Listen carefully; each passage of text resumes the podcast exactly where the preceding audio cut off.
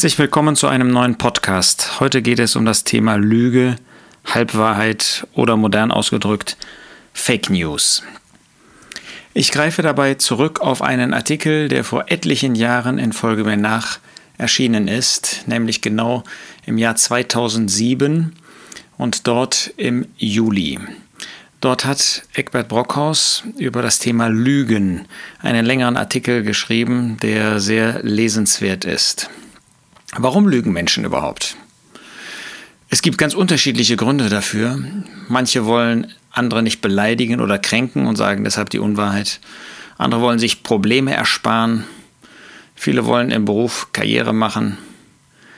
Manche lügen, um geliebt zu werden.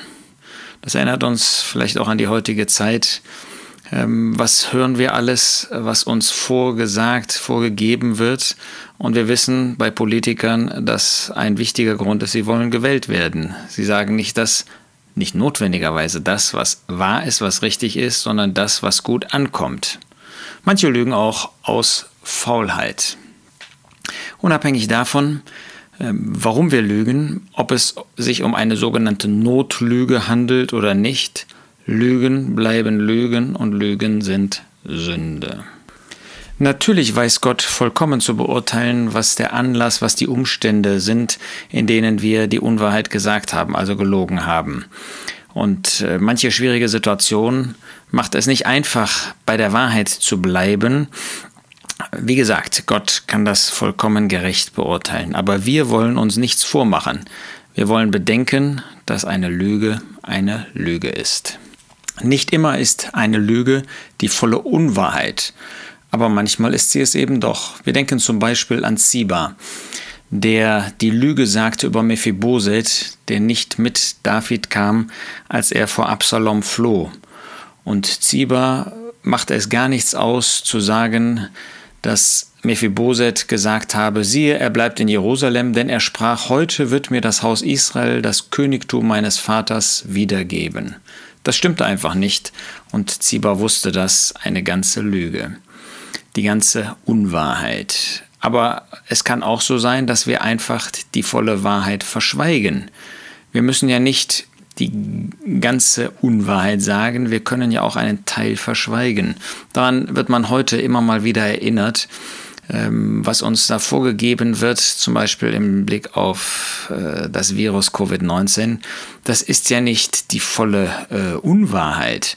Es werden ja ähm, Zahlen addiert und werden uns vorgestellt, die ein gewisses Ziel haben, offensichtlich ähm, in, der, in der Kommunikation. Das ist nicht die volle Unwahrheit. Aber die Frage ist, wird zum Teil Wahrheit verschwiegen? Wird zum Teil zum Beispiel nicht davon gesprochen, dass es fast gar keine Todeszahlen mehr gibt?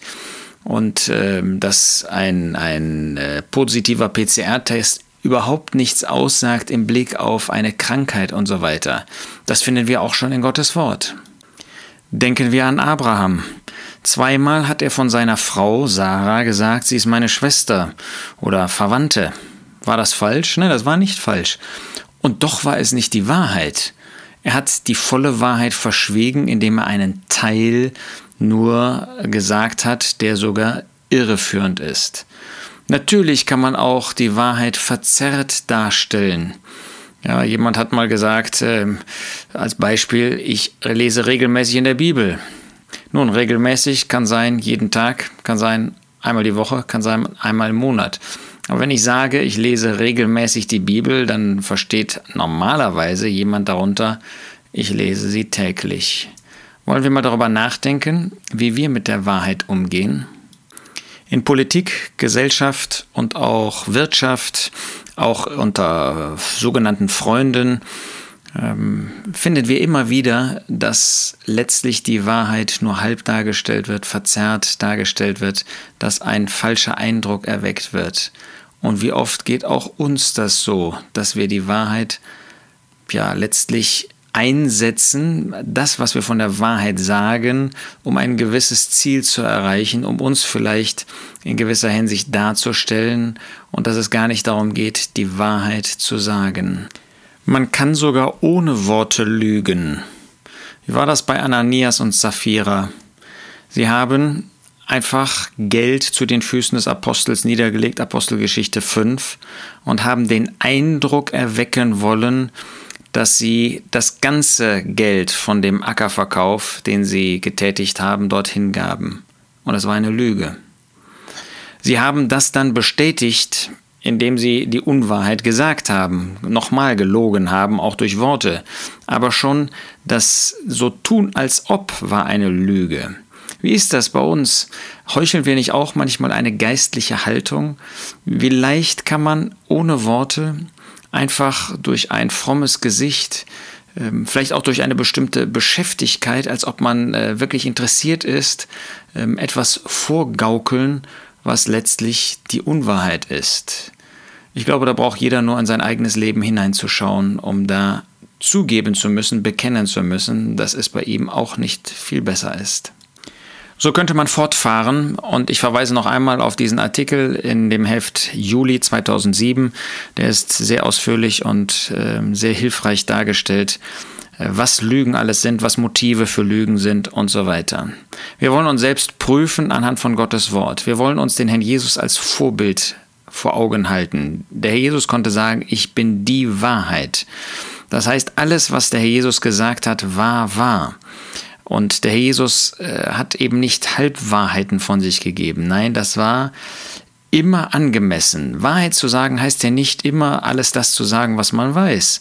Aber es heißt eben keinen falschen äh, Gedanken zu vermitteln, nicht so zu tun, als ob nicht jemanden in den Glauben zu versetzen, dass etwas so ist, aber in Wirklichkeit ist das anders. Dann hat man vielleicht nicht mit Worten gesündigt, aber eben mit seiner Gestik, mit seinem Handeln. Nein, wir wollen uns da prüfen, äh, wollen eben nicht lernen von dem, was wir aus Politik und Gesellschaft kennen, sondern wollen der Wahrheit nacheifern, wollen das verwirklichen, was der Jesus uns vorgelebt hat. Nun, wenn wir mit jemandem zu tun haben, der offensichtlich nicht die Wahrheit spricht, was tun wir dann? Wenn es um das persönliche Verhältnis geht, denke ich, kann man nach Matthäus 18, obwohl es da nicht direkt darum geht, Matthäus 18, Vers 15 und folgende, kann man zu demjenigen persönlich hingehen. Und das sollten wir auch tun. Wir sollten denjenigen aufsuchen und ihm sagen, schau mal, das ist nicht wahr was du da gesagt hast. Oder vorsichtigerweise besser erstmal fragen. Guck mal, das hast du gesagt, das ist mein Eindruck. Ähm, und dann kann man denjenigen ja auch reden lassen. Wenn es um Autoritäten über uns geht, muss man schon vorsichtiger sein. Vor allen Dingen dürfen wir ja nie falsche Motive unterstellen. Müssen wir auch immer vorsichtig sein, ob wir die Dinge wirklich vollständig erfasst haben. Aber dann lasst uns trotzdem den Mut haben, wenn es um Eltern geht, wenn es um Autorität in der Versammlung Gottes geht, dann zu der bestimmten, der betreffenden Person hingehen und sagen, sieh mal, das ist mein Eindruck, ähm, wie ist es gewesen, wie ist das aus deiner Sicht? Und da kann man miteinander beten, sollte das in brüderlicher, in Respektform natürlich tun und kann einander eine Hilfe sein.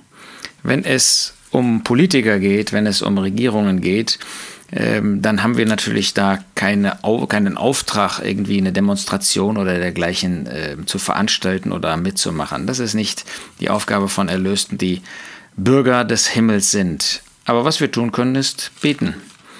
Dazu ermahnt der Apostel Paulus ausdrücklich Timotheus und durch ihn die Gläubigen in Ephesus und damit auch uns, weil es in Gottes Wort aufgenommen worden ist. Er schreibt dort in 1 Timotheus 2, Vers 1, ich ermahne nun vor allen Dingen, also das hat eine Priorität, dass Flehen, Gebete, Fürbitte, Danksagungen getan werden für alle Menschen. Und dann fügt er hinzu, für Könige und alle, die in Hoheit sind. Das Ziel da ist, dass wir ein ruhiges und stilles Leben führen mögen in aller Gottseligkeit und würdigem Ernst. Das heißt, wir beten, dass wir zum Beispiel als Christen die Freiheit haben, uns zu versammeln. Wir beten dafür, dass die Regierung die rechten Entscheidungen treffen.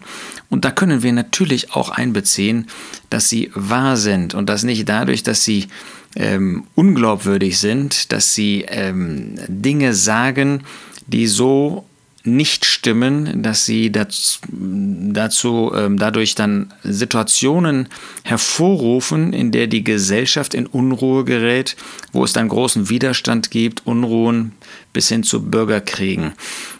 Und das ist ja in Deutschland äh, überhaupt nicht der Fall. Ähm, ich will damit nur sagen, ähm, das ist, was wir tun können im Blick auf ähm, Politiker, im Blick auf Regierungen. Äh, da haben wir, soweit ich das in der Schrift erkennen kann, nicht den Auftrag hinzugehen. Aber wir haben doch den Auftrag, für sie zu beten. Natürlich auch, dass sie sich bekehren, aber darum geht es nicht in erster Linie in 1 Timotheus 2 in diesen Versen, sondern dass wir als Christen ein Leben in Gottesfurcht führen können. Uns ist kein einfaches Leben vorhergesagt worden, uns ist auch nicht eine Regierung ähm, geweissagt worden, vorhergesagt worden, die alles äh, in unserem Sinne tut. Aber wir haben die Aufgabe, so zu beten. Paulus tat das in einer Zeit, wo Nero regierte. Wir haben es viel, viel einfacher.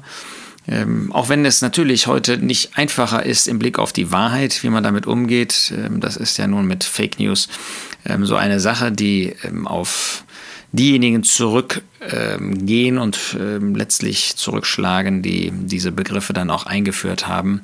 Aber lasst uns diese Chance nutzen, die Gott uns gegeben hat, zu beten und selber ein Zeugnis zu sein, ein Zeugnis für die Wahrheit, ein Zeugnis dafür, dass wir selbst nicht lügen. Wie einfach ist es, auf andere mit dem Finger zu zeigen ohne selbst zu erkennen, dass wir wahr sein sollen, wahrhaftig sein sollen, dass das, was wir sagen, auch wirklich von uns gedacht wird.